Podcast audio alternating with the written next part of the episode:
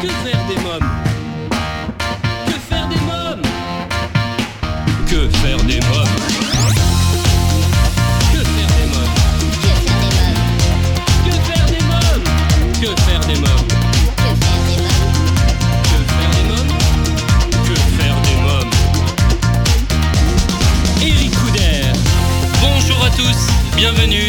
Je suis très heureux de vous retrouver pour ce nouveau numéro de Que faire des mômes, l'émission 100% pour les parents.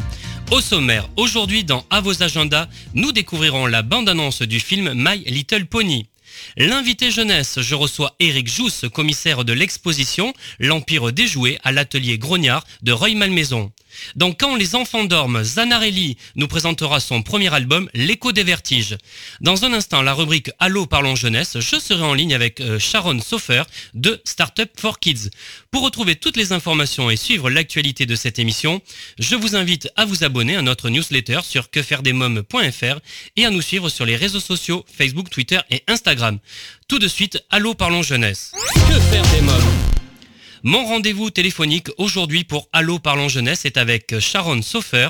Nous allons parler du nouvel événement gratuit organisé par Startup for Kids qui aura lieu le 15 octobre 2017. Oui, allô, bonjour. Bonjour. Euh, Sharon Sofer Oui. Oui, c'est Eric Couder de l'émission Que faire des mômes. Bonjour Eric. Bonjour. Alors, je vous ai reçu il y a quelques mois dans l'émission pour parler du premier salon dédié aux startups développant des projets à vocation euh, pédagogique. Comment allez-vous? Eh ben très bien, très bien. Les choses ont beaucoup bougé depuis. hein. Alors euh, bah là, on est en train de préparer la troisième édition de Startup for Kids qui aura lieu en novembre. Oui. Et euh, surtout, on lance un nouveau format à destination des 14-20 ans, donc plutôt lycéens, Oui. euh, autour euh, du, du futur des métiers. hein. Rappelez-nous, qu'est-ce que c'est que Startup for Kids? Alors, Startup for Kids, c'est un événement qui regroupe une euh, trentaine de startups euh, qui sont toutes centrées sur l'éducation pour les enfants de primaire et de collège hein, principalement.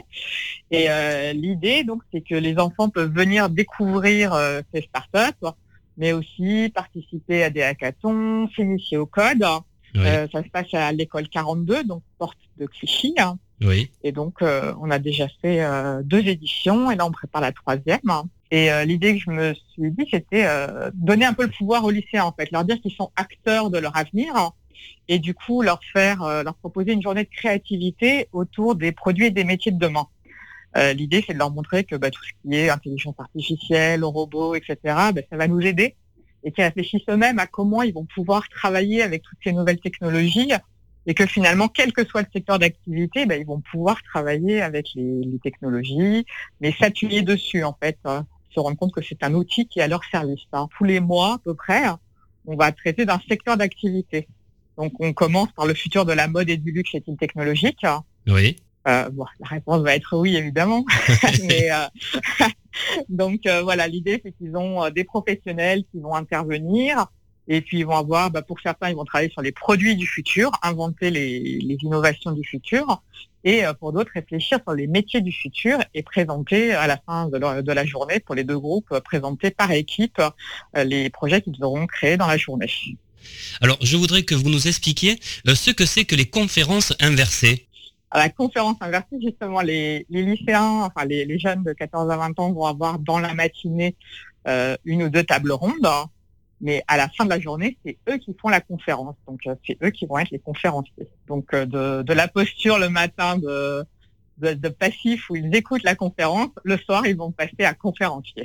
Donc, Dis on inverse la conférence. C'est c'est pas évident, ça, quand même. On va les préparer, donc ils ont euh, la journée en fait pour préparer leur contenu, et ils vont être coachés, ils vont s'entraîner, et ils vont présenter, et ils vont y arriver, et ça va être super. Et alors, et le hackathon, qu'est-ce que c'est? Alors le hackathon là, ça va être sur les produits justement. Ils vont inventer les produits du futur, donc ils vont avoir plein de matériaux, hein, et euh, ils vont avoir une problématique en arrivant. hein. Le matin, on va leur proposer un sujet, hein, et par équipe, ils vont inventer le produit de demain. Donc, ils vont hacker les matériaux qui sont là pour en faire un, produit, un prototype, une maquette. euh, ils sont très très libres dans les outils de, de création et pareil, à la fin de la journée, ils vont présenter à un jury leur création. Alors, euh, que pensez-vous euh, de la jeunesse actuelle? Alors la jeunesse actuelle, ils ont ils ont plein d'idées, ils sont super créatifs. Oui. Il faut juste leur euh, redonner un petit peu la dynamique, l'envie. euh, voilà, quand on, a fait un hackathon en juin sur Future en scène avec les lycéens, et c'était très impressionnant parce qu'ils sont allés très très loin. Alors là, c'était sur le lycée du futur. Et vraiment, ils sont allés très loin sur le rôle de l'enseignant, l'organisation de l'espace de la classe, euh, la place du numérique. Et euh, c'était extrêmement intelligemment pensé. Hein. Euh, y avait, c'était soutenu par la région Île-de-France et par le ministère de l'Éducation nationale, et tout le monde était vraiment impressionné par les résultats parce que finalement, ils arrivaient eux-mêmes à des conclusions auxquelles les, les adultes averti euh, arrive après euh, des années de travail, de réflexion sur la posture de l'enseignant qui devient plutôt un guide, un mentor euh, que la place qui transmet. Donc c'était vraiment intéressant. Le travail en équipe, l'aide entre les entre les élèves, enfin, voilà tous ces tous ces sujets qui sont très à la mode dans les cercles avertis sur l'éducation. Finalement, ils les amènent eux-mêmes très très vite sur la table. Ah oui. Donc voilà. Justement, alors quels sont les métiers qui passionnent les jeunes aujourd'hui? Alors les, jeunes, ils sont passionnés par euh, tout. Hein. Le numérique, évidemment, c'est euh, ça reste euh, ça reste central. Mais on voit de plus en plus un retour sur les métiers traditionnels, manuels, les métiers de passion. Hein.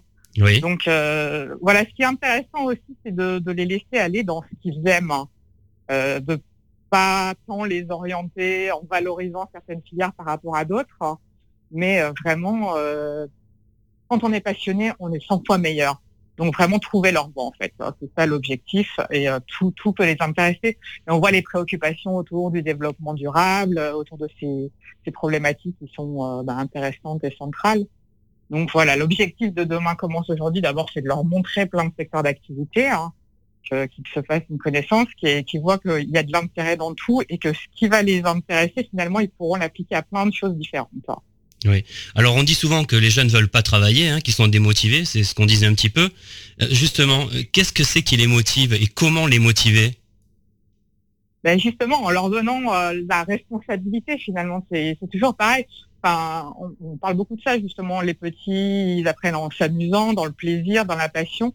Enfin, nous-mêmes en tant qu'adultes, c'est assez simple de voir que c'est quand même plus facile de travailler quand on fait des choses qui nous intéressent. Hein. Oui. Oui, Donc. Et voilà, les jeunes, quand on leur donne quelque chose euh, qui les passionne ou euh, ils ont du plaisir, ils apprennent, ils sont très motivés, ils sont capables d'aller vraiment très très très loin. Donc euh, c'est un peu inverser cette posture justement et de les laisser plus responsables et plus autonomes dans leurs apprentissages. Et là, ils sont capables de prouesse. Hein. Oui. Qui seront les professionnels présents? Alors, on a la chance d'avoir des, partenaires dont on est super content. L'INRIA nous accompagne, hein, donc sur Demain commence aujourd'hui. Euh, Louis Vuitton est partenaire aussi sur cette édition. On a nos partenaires traditionnels qui sont là. Il y a l'IFM, donc l'Institut français de la mode, qui sera là aussi. Donc euh, il y aura vraiment euh, beaucoup de monde et après plein de plusieurs startups intéressées, des professionnels qui sont pas nécessairement partenaires mais qui viennent par curiosité. Donc il y aura vraiment beaucoup de monde pour les accompagner. Et quels seront les corps de métier représentés? Alors justement l'idée c'est d'être très diversifié, alors donc tant de la création, mais euh, tout ce qui va à la distribution, la data, puisque évidemment la data, comme dans tous les secteurs, va être euh, omniprésente. Hein. Aujourd'hui, les canaux de distribution changent beaucoup. Donc l'idée, c'est vraiment de couvrir toute la chaîne. Alors évidemment, il n'y aura pas tout le monde qui sera là, mais avoir euh, le maximum de métiers différents. Et quelles sont vos ambitions et vos attentes avec cet événement? Alors l'objectif, c'est de réunir chaque mois 100 à 150 lycéens qui, qui, pourront participer donc à Demain comme aujourd'hui. Mais euh, l'idée, c'est de tout documenter, hein, euh, tout filmer et avoir une base de données sur les métiers que les lycéens, les jeunes auront inventés. Hein, et, et, voilà, et beaucoup de données sur les, les projets qu'ils auront inventés. Vous pouvez nous dire déjà quelques projets sur lesquels vous travaillez aujourd'hui? Les thématiques. Voilà les thématiques. En novembre, ouais. en novembre, on va parler de, du bâtiment intelligent. Oui. le bâtiment intelligent est-il l'allié de l'écologie hein.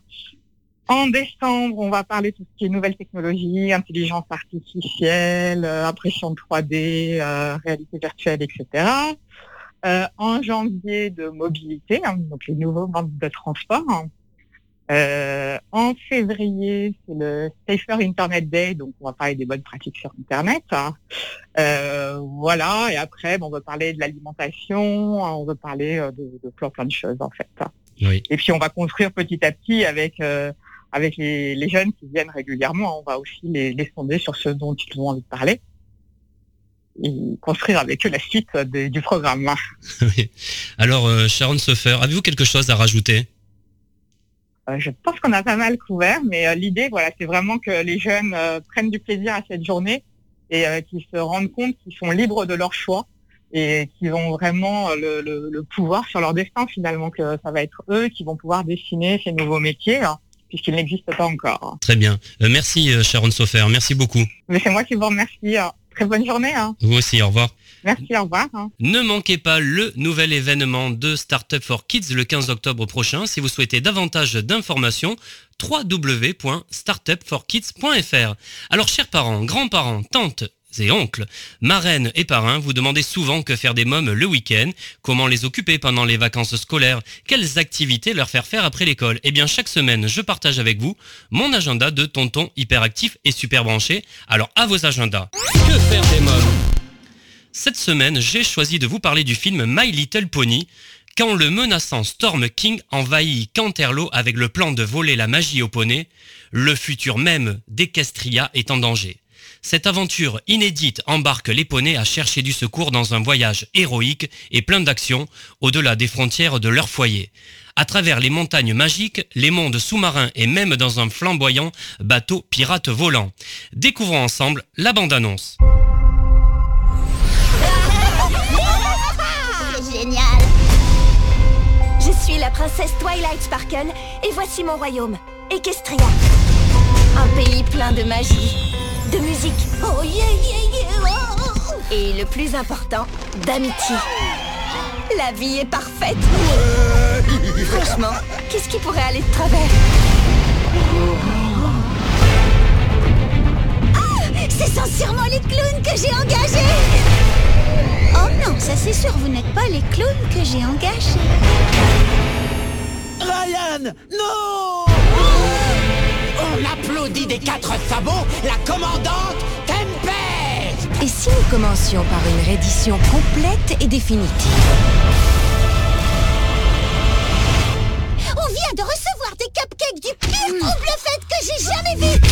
Oh, homme poisson s'est fait jeter. C'est du gâteau. J'adore le gâteau. On a besoin d'aide pour sauver Equestria. Qu'est-ce qui nous arrive? Attrapez-la. Maintenant.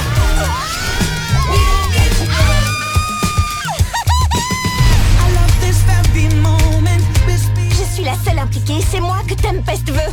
Mais nous sommes ensemble. Montrons à ces petits poneys comment il faut faire. C'est... c'est la magie Ouais, ouais. L'amitié, les fleurs, les jolis poneys et...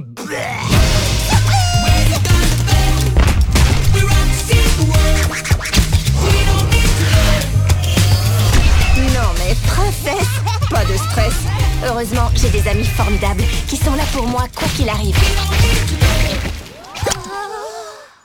Pinky. Tu as du gâteau en visuel. Visuel confirmé, on fait le ménage.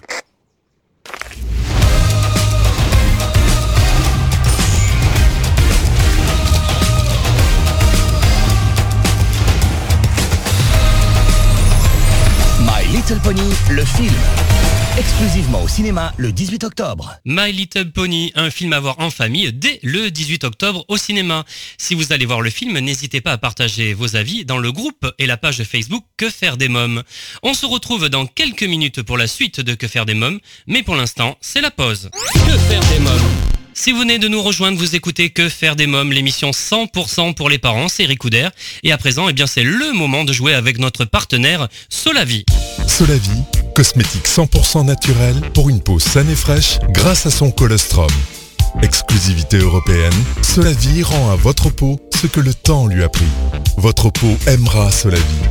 Solavi convient à tous les types de peau et lui donne éclat et luminosité. Comme chaque semaine, je vous propose, grâce à notre partenaire Solavi, de participer au grand jeu concours et de tenter de gagner des produits de beauté femmes et hommes de la gamme Solavi. Rendez-vous sur quefairedesmoms.fr, onglet jeu concours pour tenter votre chance. À présent, c'est l'invité jeunesse. Que faire des mômes? L'ONG CNRJ est l'organisation non gouvernementale des cercles nationaux de réflexion sur la jeunesse. L'ONG CNRJ possède un statut consultatif spécial auprès de l'ONU et est présente dans plus de 20 pays dans le monde.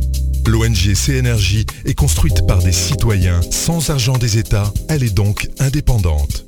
Elle travaille à permettre à la jeunesse de mieux prendre sa place dans le monde. N'hésitez pas à aider l'ONG CNRJ à aider la jeunesse sur www.cnrj.org. L'ONG CNRJ vous présente l'invité jeunesse. Éric Jousse, commissaire de l'exposition L'Empire des jouets à l'atelier Grognard de Roy Malmaison est mon invité. Bonjour monsieur Éric Jousse. Bonjour monsieur. Alors vous êtes le commissaire de l'exposition L'Empire des jouets à l'atelier Grognard à Roy Malmaison, exposition qui a débuté le 4 septembre et qui se tient jusqu'au 30 octobre. Alors avant de parler de l'exposition, pouvez-vous nous dire quel est le rôle d'un commissaire d'exposition? Bah, le rôle du, du commissaire d'exposition, c'est celui qui réfléchit, qui pense et qui crée quelque part une thématique pour euh, essayer de faire découvrir, euh, en l'occurrence dans ce cadre de cette exposition, euh, des jouets qui sont en l'occurrence grimés par rapport à une période de l'histoire de France, qui est le Premier Empire. Et il est vrai que c'est une œuvre entre guillemets originale et puis unique, puisque ça s'est jamais fait à ma connaissance auparavant. Oui. Et donc du coup, ça me semblait intéressant d'offrir au plus large public possible une, une, exposition traitant à la fois l'histoire et le jouet. Et le jouet est quand même relativement adulé par les enfants à notre époque et euh, crée une certain, un certain affect euh, via leurs parents et grands-parents. Donc l'idée, c'est d'orchestrer euh, une exposition avec différentes œuvres, avec la création d'œuvres originales pour euh, euh, traiter ce sujet et mettre tout en place, toute la mise en œuvre, à savoir la construction des œuvres, la réalisation des œuvres avec des différents intervenants qui sont des, des costumiers, des, des, menuisiers, des ébénistes, et puis aussi d'autres métiers qui sont liés au métier de l'événementiel, qui sont des communicants, des développeurs informatiques, des responsables de projets. Enfin, il y a toute une panoplie de métiers euh, qui font que ce projet est, est relativement complet. Comment devient-on commissaire d'exposition? Alors, euh, moi, je suis, de, je, je, je, suis devenu, en fin de compte, euh, de façon naturelle.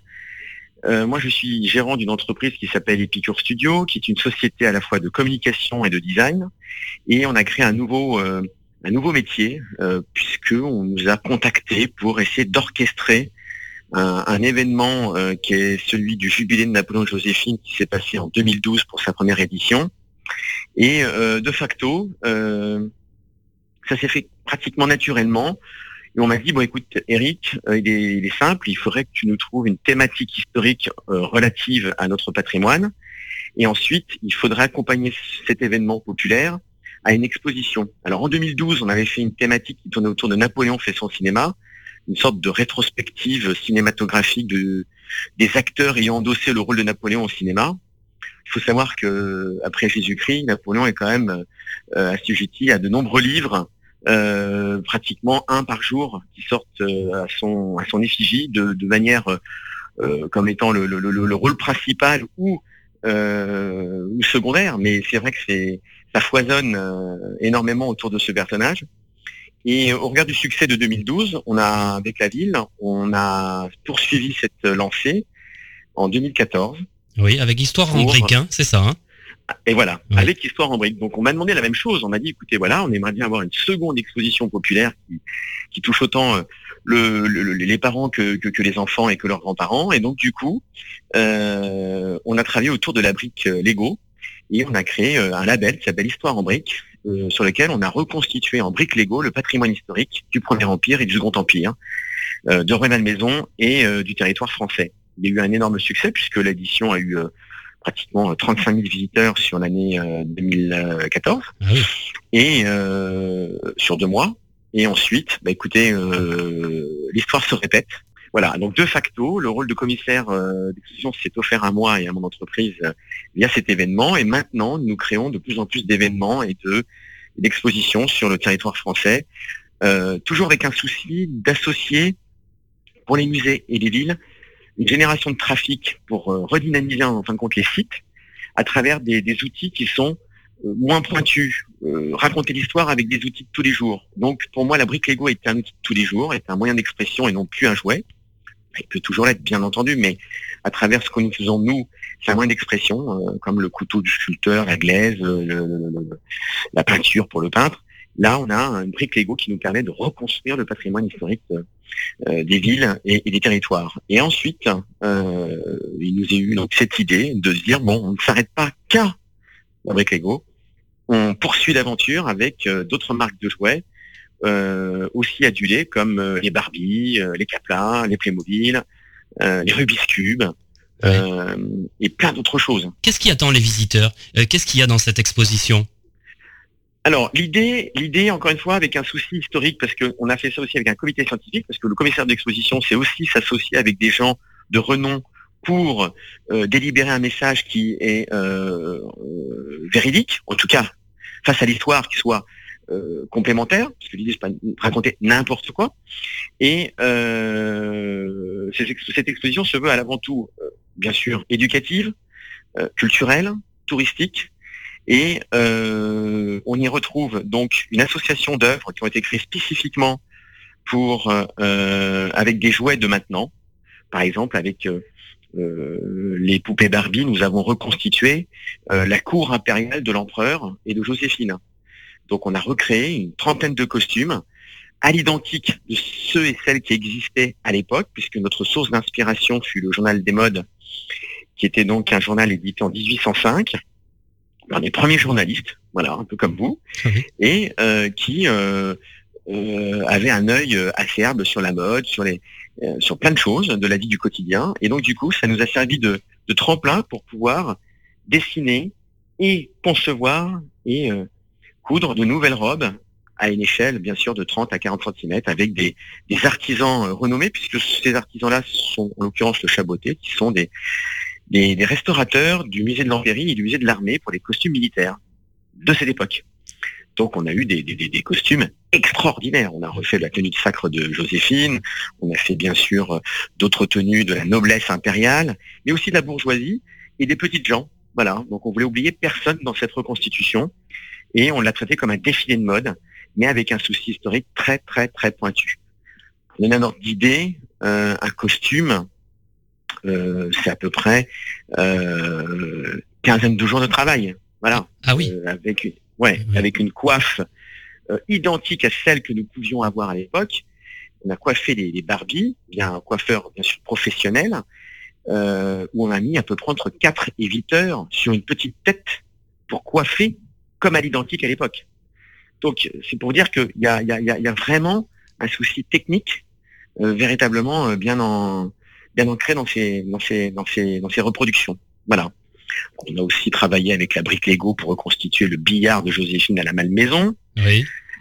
On a retravaillé euh, la bataille d'Austerlitz, une évocation de la bataille d'Austerlitz qui fait plus de 16 mètres carrés avec des Playmobil sur lesquels on les a aussi grimés, c'est-à-dire qu'on a sculpté et peint de nouveaux accessoires pour correspondre aux, aux habits de l'époque. Oui. Alors, euh, imaginez qu'il y a à peu près plus de 800 personnages, donc on a, on a, on a, on a grimé 800 personnages, quand même assez, assez, assez pharaonique, avec un, un décor retraçant euh, cette bataille. Ensuite, on a recréé euh, avec Capla euh, l'aile de, des Tuileries qui n'existe plus, qui avait donc été brûlée en 1871.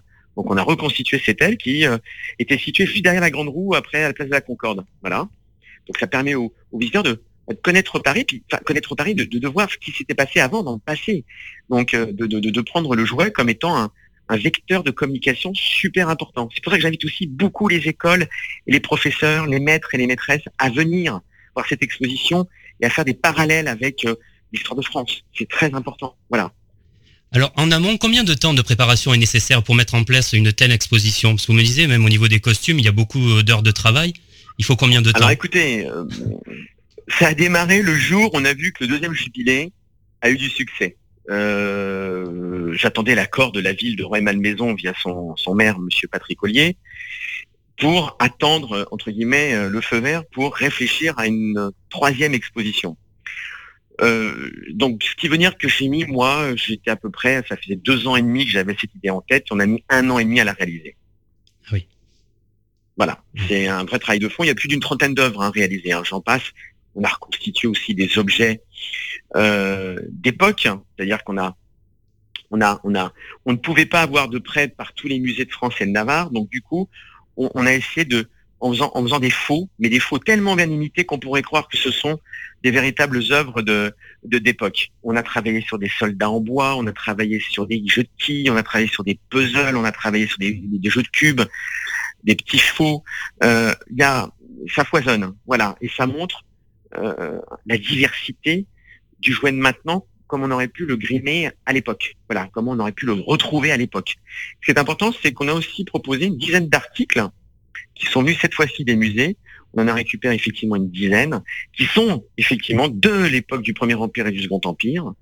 Et là, on a retrouvé des billets aussi des quilles, et euh, une calèche incroyable hein, euh, qui sort d'une collection privée, euh, qui était la calèche de Napoléon III qu'il avait étant enfant.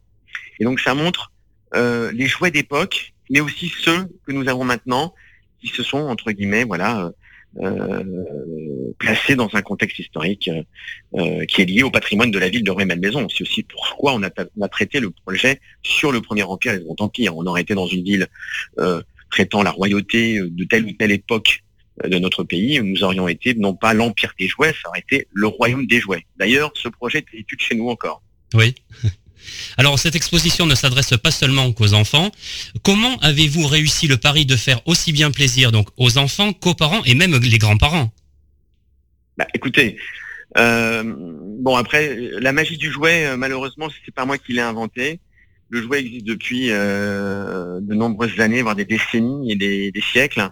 Tout dépend de quel type de jouet. Et les trois générations auxquelles nous attendons, grands-parents, parents et enfants, euh, pour certains, on, jouait au même jouet. Je prends la brique Lego, par exemple, ça existe depuis 1947. Donc autant vous dire que il y a des Lego plus perfectionnés maintenant, voilà, mais euh, la marque est quand même présente et euh, permet d'avoir un, côté affectif et, nostalgique du jouet. Et c'est l'une des raisons aussi pour laquelle on, plaît autant aux enfants qu'aux parents. Et puis il y a ce côté pédagogique, voilà, c'est de dire voilà, le jouet on lui fait euh, vivre des histoires euh, comme on, comme on le souhaite. Mais le fait de l'associer à l'histoire euh, de, nos valeurs de notre pays permet de d'être éducatif. Donc permet aux parents et aux, grands-parents peut-être d'expliquer certaines choses d'une manière différente. C'est voir l'histoire autrement. Mais à la finalité, c'est de comprendre ce qui s'est passé dans notre pays avec des objets usuels du quotidien, quoi. Voilà. On se retrouve dans quelques minutes avec mon invité jeunesse Eric Jousse pour en savoir davantage sur l'exposition L'Empire des jouets. Mais pour l'instant, c'est la pause. Que faire des mômes? Si vous venez de nous rejoindre, vous écoutez Que faire des mômes, l'émission 100% pour les parents, c'est Eric Couder, et je vous propose d'écouter la suite de la rubrique L'invité jeunesse, Eric Jousse, commissaire de l'exposition L'Empire des jouets, et mon invité. Euh, quel est sur l'exposition le jouet qui fascine le plus le plus les enfants? Oh là là alors moi, je ne veux pas mettre en avant plus un jouet qu'un autre. Alors évidemment, ça c'est le c'est le commissaire d'exposition qui parle. Hum. Maintenant, tout le monde y trouvera son compte. Euh, vous avez des passionnés de Lego qui vont trouver leur compte. Vous avez des, des passionnés de Playmobil qui également. Euh, Mattel avec les Barbie pour les, les, les, les filles en l'occurrence même si on a rajouté deux trois personnages masculins. Euh, vous avez aussi les Rubik's Cube. Ça foisonne. Euh, on a même mis des jeux de société. On a reconstitué un jeu de société qui tourne autour de, de, de, du credo euh, qu'on a intitulé Meurtre à Sainte-Hélène. Donc du coup là, c'est un jeu de société où on mène une enquête. On a même recréé un baby-foot plaqué à cajou avec des, des serrureries d'époque pour dire, bah, tiens, si Babyfoot avait existé à l'époque, comment aurait-il été conçu ah Et donc, du coup, on l'a imaginé, et il y a un Babyfoot, c'est assez incroyable, qu'on a appelé d'ailleurs Austerlitz, puisque les joueurs de football ont été substitués par des soldats. Donc, ça peut paraître complètement incongru, mais c'est assez exceptionnel à voir, parce que les artisans ont fait un travail incroyable. Euh, et je vais même aussi au-delà de ça. Euh, on sait très bien que les jeux vidéo sont à la mode euh, depuis pas mal de décennies, depuis pas mal d'années, voire même décennies, euh, on a recréé une sorte de Pac-Man euh, où là cette fois-ci, euh, c'est pas cette petite boule jaune qui croque des pastilles, c'est plutôt Joséphine qui cueille des roses Ah oui. et les fantômes sont et les fantômes sont trans sont sont, sont substitués. euh, les fantômes sont substitués par des prétendants. Donc du coup, dès qu'elle croque euh, une rose, eh ben, elle peut croquer ses prétendants et sinon c'est l'inverse. Et donc il y a tout un système, comme le Pac-Man, de rapidité, de vitesse, de difficulté de niveau. Et donc ça, on le joue sur des tablettes. Mais encore une fois, on s'approprie un univers pour le retransposer via une époque historique. Et on apprend aussi, bah voilà, euh, l'histoire de Joséphine, puisque euh, elle a eu aussi des prétendants dans, dans sa vie. Elle aimait les roses, elle aimait la botanique. Donc tout ça, c'est retranscrit dans le jeu pour qu'on apporte à la fois du ludique, mais aussi du contenu historique. Oui.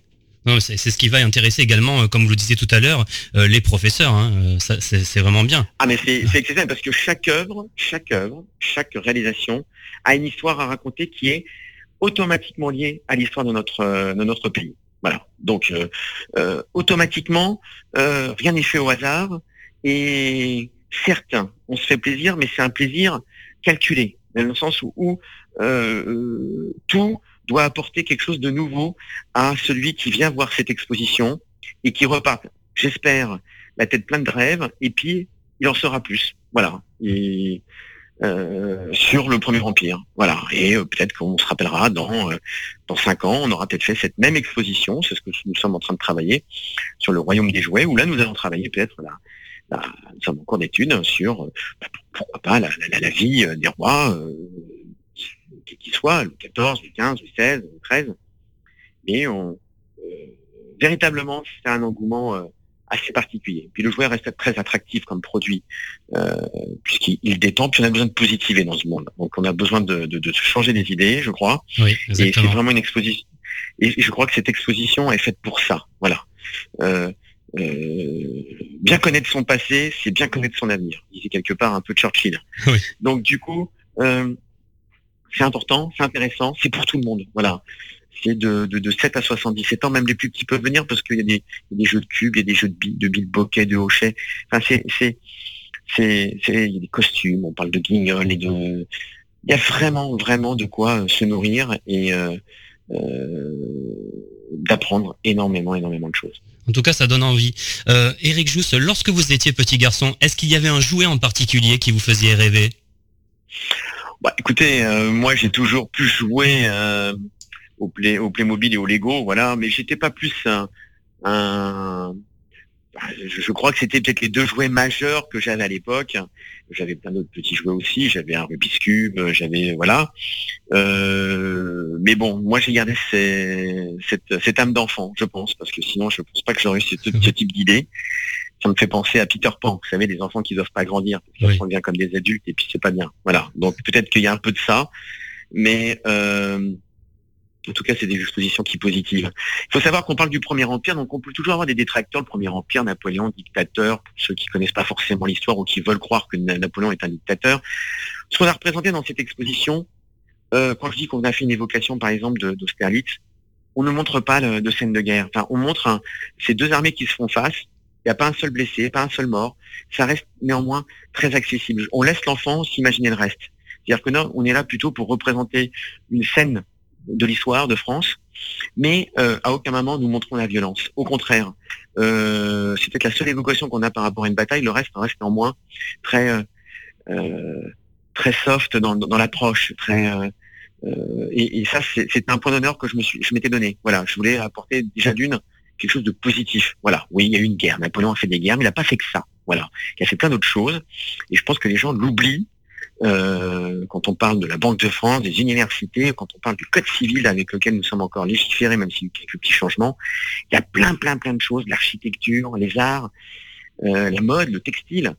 Euh, il y a plein de choses. Et ça, justement, on est là pour rappeler ça. Ne pas penser que Napoléon, c'est les guerres. Voilà. C'est aussi plein d'autres choses. Voilà. Plein d'autres choses positives euh, pour euh, notre pays. Le plus beau bâtiment que nous avons à Paris, c'est pratiquement sous Napoléon que nous avons. Donc, euh, c'est important d'expliquer tout ça. Voilà.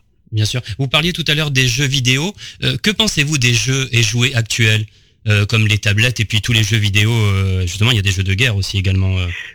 Oui, alors ça, je vais vous dire une chose. Moi, je suis papa de quatre enfants. J'ai envie de vous dire, à consommer avec modération, c'est comme l'alcool. Oui. Je pense qu'on peut pas y couper. parce que euh, ces jeux-là apportent aussi quelque chose d'autre. Alors c'est vrai qu'il faut faire le distinguo entre jeux de guerre euh, et puis peut-être jeux éducatifs. Euh, maintenant, je pense que c'est aux parents d'être responsables et, je pense qu'on peut pas casser cette dynamique du jeu vidéo. mais moi, personnellement, je, je limite énormément l'accès aux jeux vidéo à mes enfants. Ils y touchent parce que je veux pas non plus qu'ils soient complètement incultes. Puis après, il faut vérifier ce qui est marqué sur les jaquettes des produits. Voilà. Mais je crois que le problème, il est surtout là. C'est quand on vous dit qu'un jeu est interdit au moins de 16 ans, eh ben, faut pas l'acheter pour ses enfants à moins de 16 ans. Voilà. Euh, voilà. Et le problème, c'est bien le contraire. Et, euh, mais le souci, c'est que, euh, voilà, c'est, c'est après une décision très personnelle. vous prenez des Call of Duty, par exemple, c'est moins de 16 ans, bah écoutez, c'est pas aux enfants de moins de 16 ans de jouer à ce type de jeu. Voilà. Bien sûr. Mais malheureusement, je crois que c'est pas beaucoup suivi. Maintenant, on peut pas casser cette dynamique. Mais en plus, il y a des produits qui sont très très intéressants.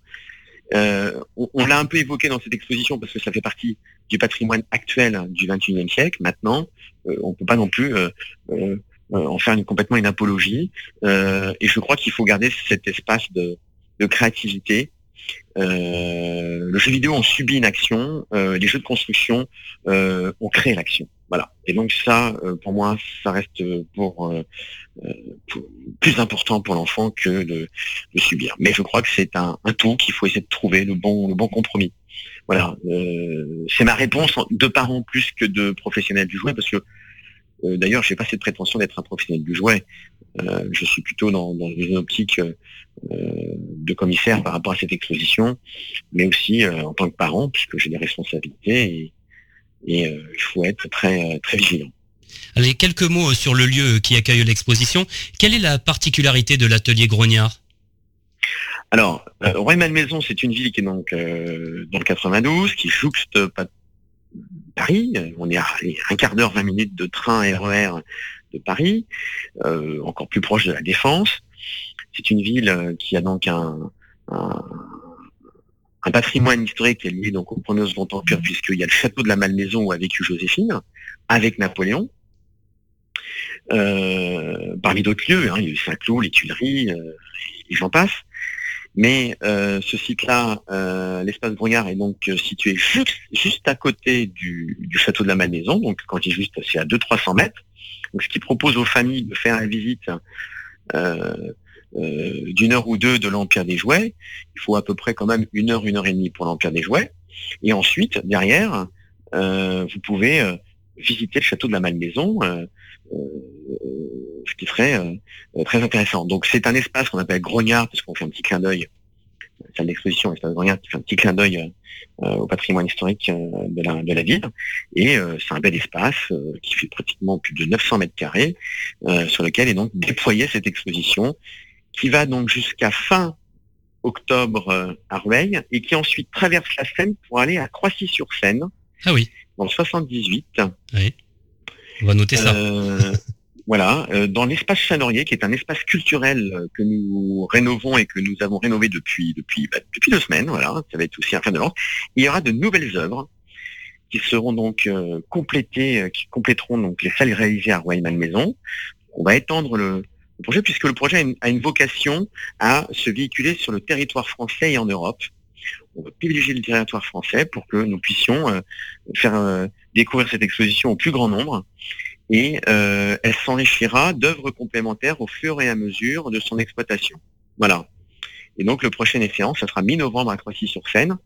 Et on va y même euh, il rajoutait euh, une compétition en début d'année de Rubik's Cube avec les 100 meilleurs joueurs au monde, enfin 100 euh, meilleurs joueurs français, peut-être quelques étrangers, de Rubik's Cube, avec des compétitions sur la rapidité d'exécution, sur plein de choses. Très visuel à voir, très très beau. Et encore une fois, c'est le fait aussi d'avoir cette exposition qui font parler des jouets d'à côté, les plus connus avec les moins connus, parce qu'il y aura plein d'autres animations. Il faut savoir qu'à Royman Maison, les enfants peuvent s'inscrire euh, pour jouer à des jeux de société, euh, pour euh, avoir des, ateliers Lego, des ateliers Capla, des ateliers Rubik's Cube, pour connaître les méandres du Rubik's Cube et de savoir comment on peut le réaliser dans un temps le plus, le plus court possible. Et donc tout ça, faut se renseigner auprès de, de l'espace Grognard. Il y a des horaires pour autant visiter qu'avoir de la médiation. et il y aura aussi pendant les journées du, du, 23 et 24 septembre euh, une boutique euh, de jouets qui sera incorporée pour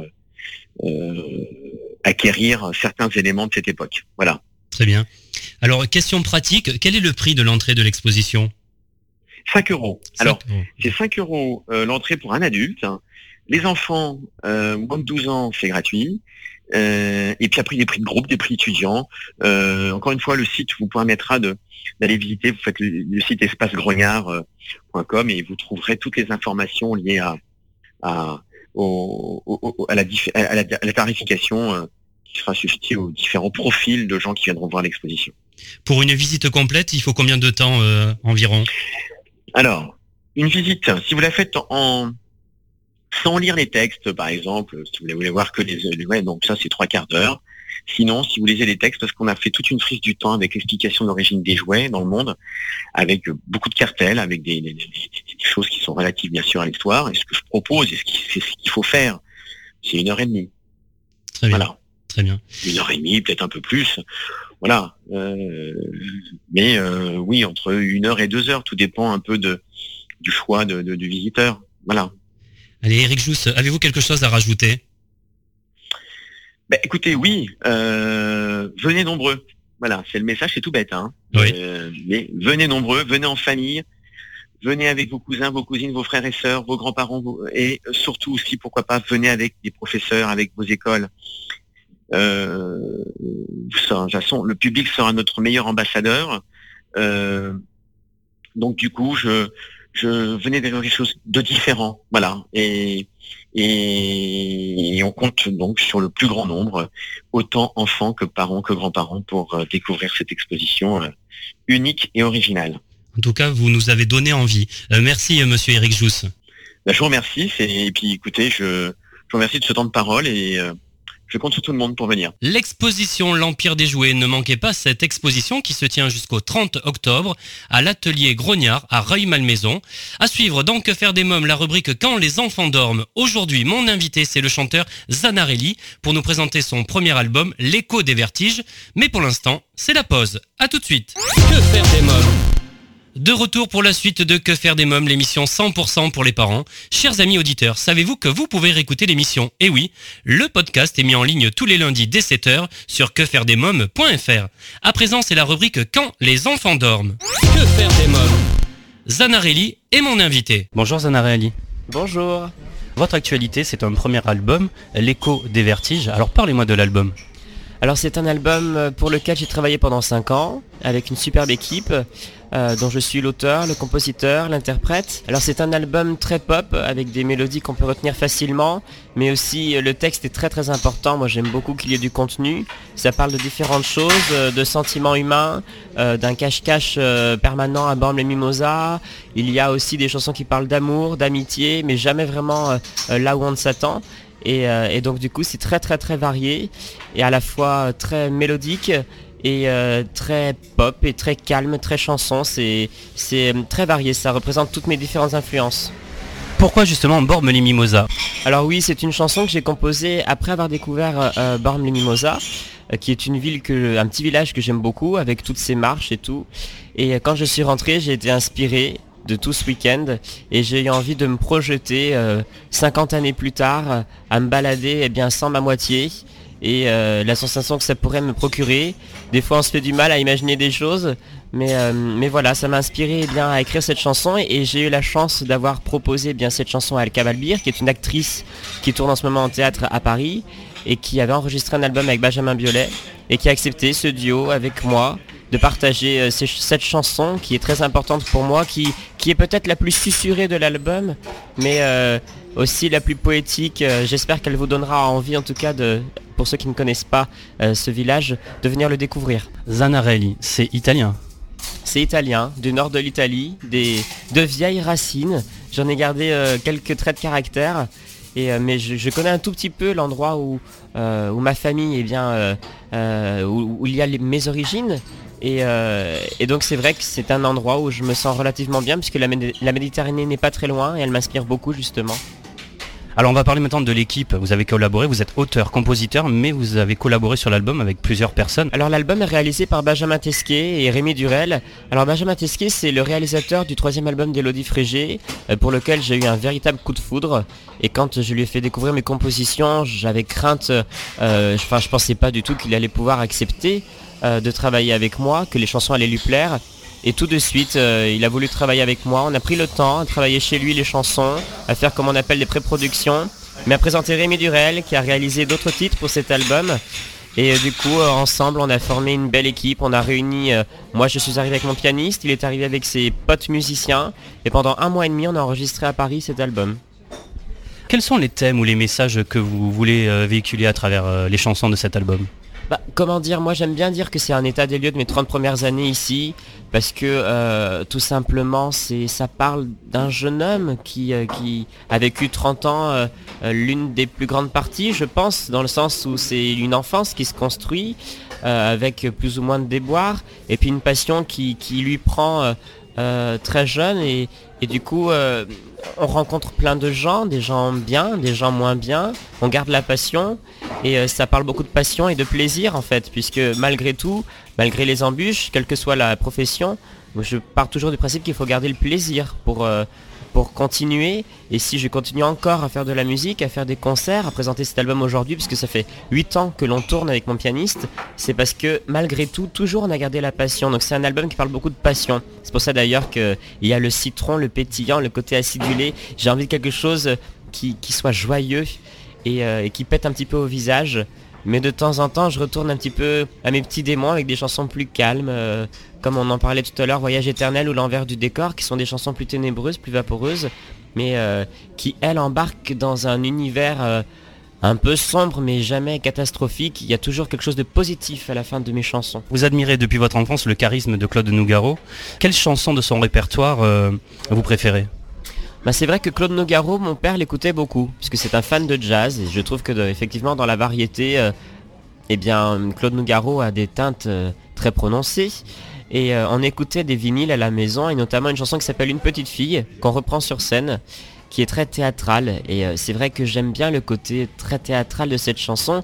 Et Claude Nogaro, ce qui me séduit beaucoup, c'est ça en fait. C'est surtout ce, cette manière d'incarner un personnage, surtout dans cette chanson où ça se passe vraiment de l'hôtel de ville à la place de Concorde, euh, où c'est euh, il court après une jeune fille dont il n'a pas su dire je t'aime euh, et qui s'échappe et ce qui va la rattraper on ne sait pas mais il vit le moment on est avec lui et moi j'ai envie de retranscrire ça sur scène et parfois dans mes chansons. Le côté théâtre musique lier les deux m'intéresse beaucoup. J'aimerais bien un jour peut-être même faire un spectacle qui peut lier les deux. Bon mais mais voilà ça me séduit énormément chez Claude Nougaro Alors 8 ans de scène et plus de 300 concerts. Quel est votre rapport avec la scène et avec le public en général? Bah, c'est vraiment là que arrive, euh, euh, c'est là que l'on crée, c'est là que, l'on peaufine. Euh, toutes les chansons avant de les enregistrer, on les avait chantées longtemps en fait euh, euh, lors des concerts.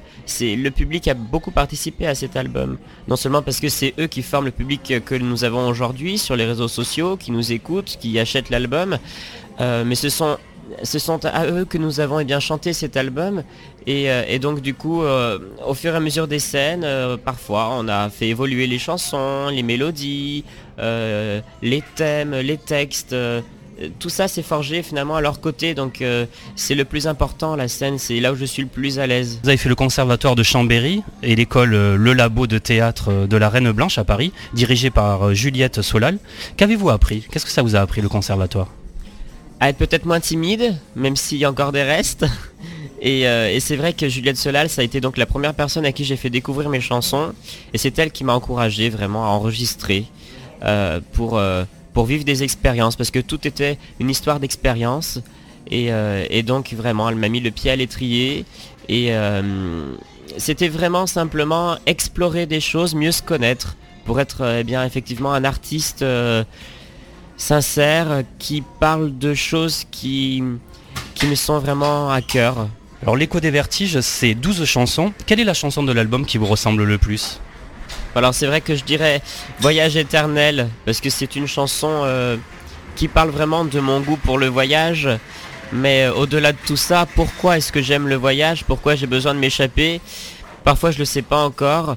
En fait, souvent, j'aime être à Paris, cette ville où je vis, mais je ne peux pas rester plus de deux semaines sans quitter Paris. Ça m'intoxique relativement assez vite et j'aime la mer, j'aime l'océan. J'aime voyager, j'aime découvrir de nouveaux endroits. j'aime bien y aller accompagné d'un amour ou d'un ami. Euh, et, donc cette chanson vraiment c'est une invitation à explorer euh, le monde et euh, surtout à ressentir combien on est petit face à l'immensité. Et notamment quand les problèmes sont trop gros, on a l'impression qu'ils sont trop gros. Bien voilà, je crois que le voyage est le meilleur moyen pour remarquer quelque part que les petits soucis du quotidien, ils sont petits face à l'immensité, face à l'ampleur de la mer, euh, de ce paysage incroyable, et eh bien finalement on est peu de choses, on relativise. c'est une chanson qui permet, qui invite vraiment à relativiser. Alors Zanarelli, où avez-vous grandi? En Rhône-Alpes. En Rhône-Alpes, euh, dans, un, dans un petit village euh, entouré d'une famille qui m'a toujours eh bien, aidé dans, dans ma passion, toujours compris et encouragé à faire de plus en plus de scènes et vraiment qui ont respecté mon besoin de chanter. Quel petit garçon étiez-vous? Bah, un petit garçon euh, très très très réservé, beaucoup du mal à se mélanger avec les autres. Euh, et puis euh, qui aimait beaucoup déjà la musique et apparemment quand quand j'étais dans mon parc, eh bien je m'arrêtais quand il y avait des variétés à la télévision, je m'arrêtais, je faisais plus rien et je, restais vraiment hypnotisé par en entendant des gens chanter et je grattais en fait une raquette de tennis pour faire comme si c'était une guitare et c'est pour ça qu'en fait euh, j'ai eu comme cadeau une guitare un jour de la part de ma mamie et de ma maman. Voilà. Vous avez fait la première partie de Christophe Willem. Comment cette aventure est arrivée dans votre vie? C'est un hasard, c'est une proposition de la programmation. Euh, pour Elodie Frégé, c'était la même chose. C'est la programmation qui m'a invité en fait à partager eh une scène, un public. Moi, j'adore ces moments-là. Souvent, je le vis pas en fait comme une première partie, c'est-à-dire que euh, j'essaye de le vivre comme un mini concert où on va vraiment créer une rencontre avec des gens qui ne me connaissent pas. Et c'est intéressant de le vivre comme ça justement parce qu'on euh, crée une alchimie, enfin j'espère. Et à chaque fois le public vient nous retrouver et ça permet d'étoffer aussi ce public-là. Donc euh, Christophe Foulem et Elodie Frégé euh, me partagent un peu leur public dans ces cas-là. Et c'est agréable puisque du coup ça me permet de, vivre des expériences encore. Tout est une histoire d'expérience et du plaisir. J'ai pris beaucoup de plaisir à faire ces premières parties. Il vous conseille, Elodie Frégé ou Christophe Willem? Bah, c'est vrai qu'on a partagé une, bonne partie de, son équipe hein, avec euh, Elodie Frégé, euh, une autre partie aussi avec Christophe Willem. Après, euh, ils me conseillent, je sais pas, je pense qu'ils n'ont pas le caractère simplement à donner des conseils. déjà, la gentillesse d'avoir partagé leur public, c'est déjà beaucoup. Et c'est déjà bien. On va finir avec un titre qui est dans votre album, un titre que moi j'ai beaucoup aimé. Voyage éternel. Comment imaginez-vous votre voyage éternel? Euh, Vu sur la mer, le plus possible, peut-être en Corse, puisque j'aime beaucoup sur l'île de Ré. Et puis entouré des gens que j'aime, puisque c'est important d'être entouré des gens que, que l'on aime. Merci euh, Zanarelli, merci beaucoup. Merci aussi à vous. Le temps passe couvre mes blessures, faire l'impasse sur toutes les ratures, on s'enlace de toutes ces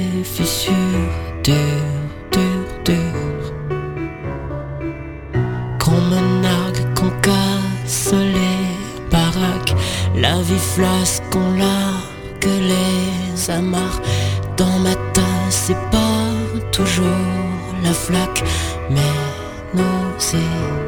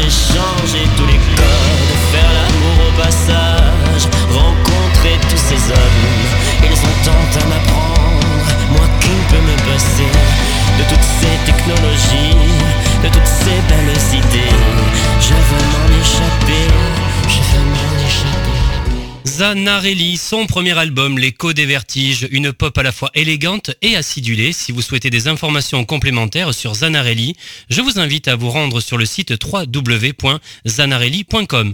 Et bien voilà, nous sommes au terme de l'émission. Merci d'avoir été à l'écoute de ce nouveau numéro de Que faire des mômes. Un grand merci à mes invités, Sharon Sofer, Eric Jousse et Zanarelli. Comme chaque semaine, j'embrasse très fort ma petite nièce Erika. Je vous invite à vous abonner à la newsletter de l'émission et je vous rappelle que vous pouvez retrouver toutes informations de cette émission en vous connectant dès maintenant sur quefairedesmoms.fr. N'oubliez pas de nous suivre sur les réseaux sociaux, Twitter, Facebook et Instagram. Que faire des mômes pour aujourd'hui, c'est terminé. Bye bye